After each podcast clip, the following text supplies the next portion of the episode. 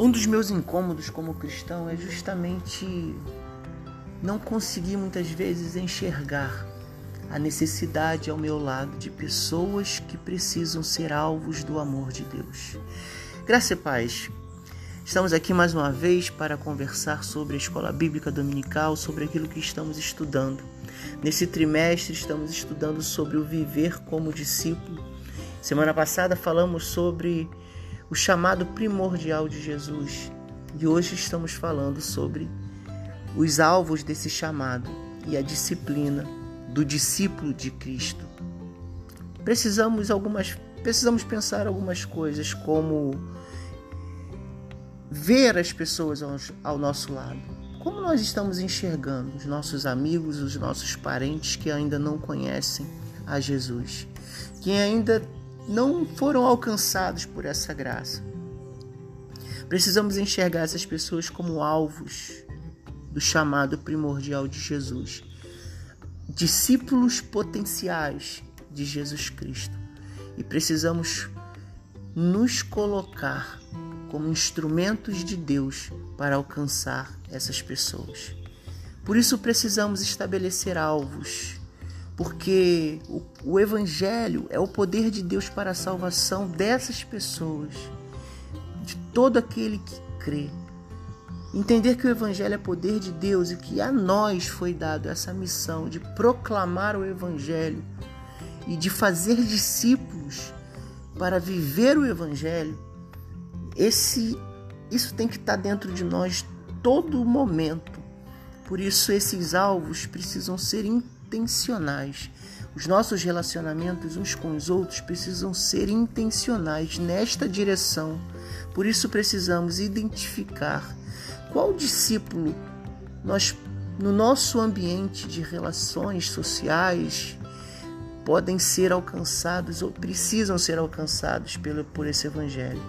E ao estabelecer esses alvos, é, nós colocamos em prática essa realidade que o discipulado é algo intencional, premeditado, estimulado e não acontece apenas por acaso.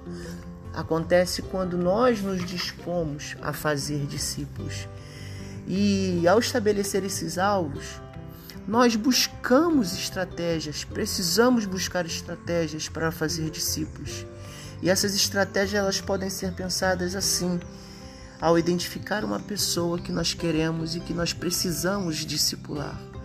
Nós estabelecemos essas estratégias quando oramos diariamente por essas pessoas, quando buscamos a oportunidade de nos aproximar, quando descobrimos qual é o interesse dessas pessoas, queremos ser amigos delas de verdade, não apenas para é, engajar ela na nossa congregação ou na nossa religião, mas a nossa preocupação tem que ser prioritariamente falar do amor de Deus e expressar esse amor de Deus.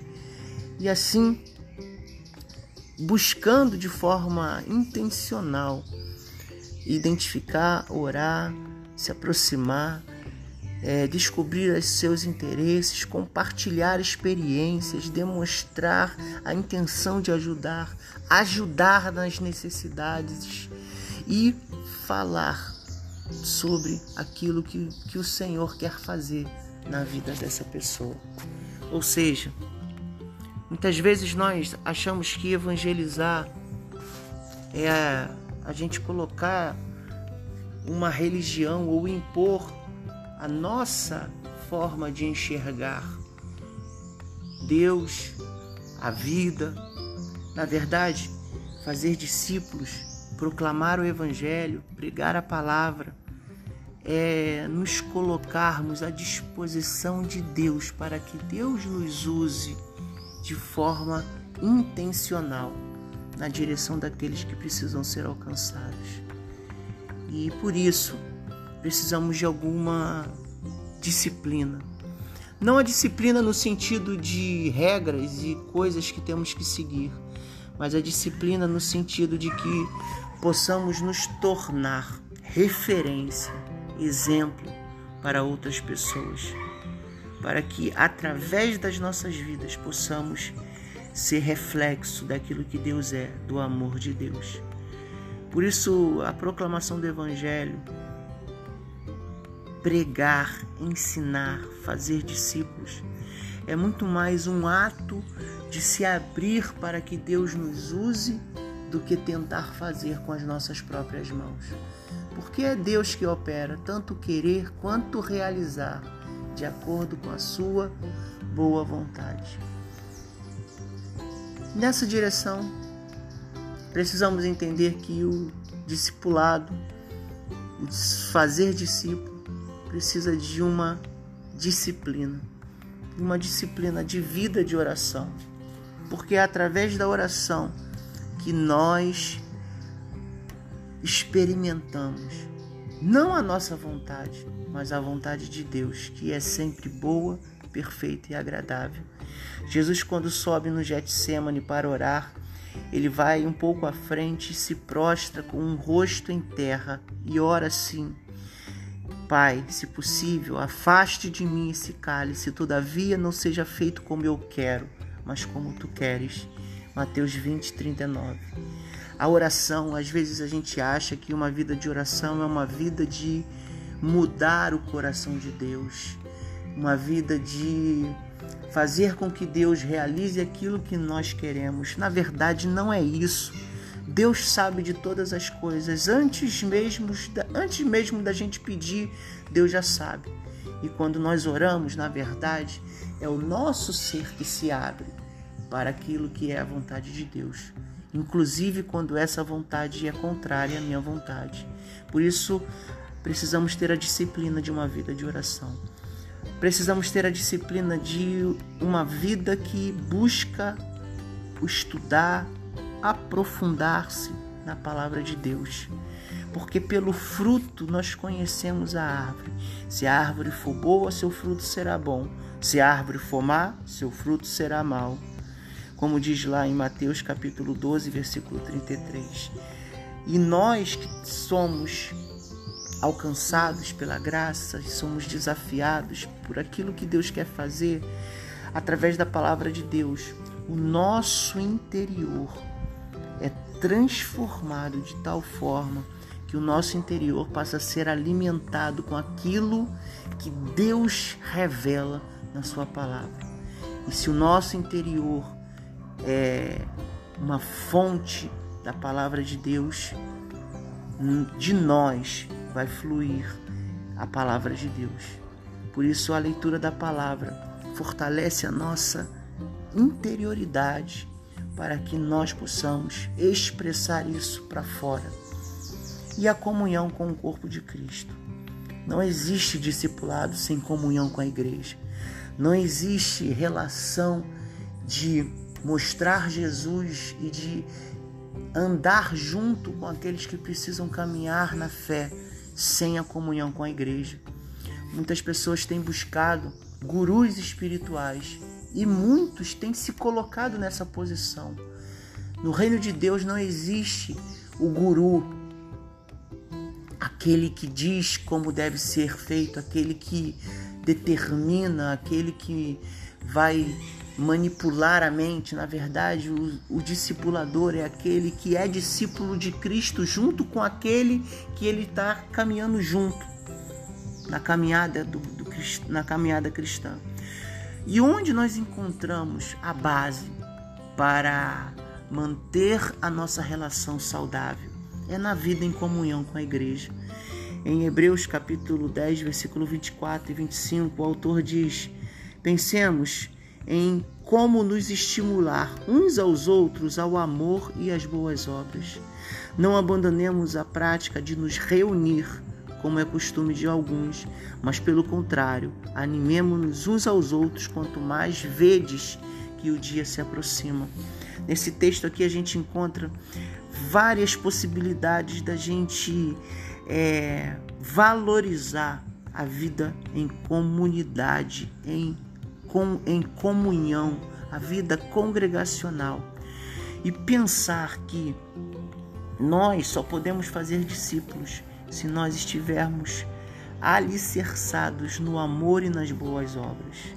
Quando nós, ao vermos a necessidade que há no mundo, o que vai nos despertar, não é uma, não é uma busca individual por Deus, não é Deus revelar a mim individualmente, mas é além disso, é Deus me mostrar na minha comunhão com os meus irmãos o amor e as boas obras.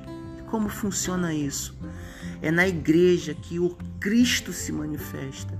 É na comunhão com os irmãos que nós nos tornamos a imagem e semelhança de Deus, restaurada e regenerada em Cristo. Individualmente, o que eu posso fazer é apenas agir de forma individual, mas quando nós nos submetemos à comunhão, e submeter-se à comunhão não é submeter-se à doutrina, aos costumes, ao modelo denominacional.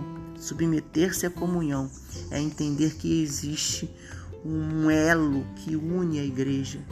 E como que esse elo é mantido? Quando nós estimulamos uns aos outros ao amor e às boas obras. E não deixamos de nos reunir como igreja, mas pelo contrário. Qual é o contrário de não se reunir como igreja? Estimular uns aos outros. Incentivar uns aos outros. E por isso, juntando essas três disciplinas espirituais, o discipulado ele se torna mais do que possível, mais do que viável. O discipulado se torna algo vivo na nossa no nosso cotidiano nas nossas atitudes diárias. E é isso que precisamos despertar em nós. Temos as estratégias. Podemos pensar de forma é, intencional. Mas se nós não desenvolvermos a oração, a leitura da palavra e a comunhão, nós seremos apenas pessoas fazendo do seu próprio jeito e não membros do corpo de Cristo, unidos com o propósito de edificar o corpo, com o propósito de manter a unidade da fé, de manter a unidade do Espírito.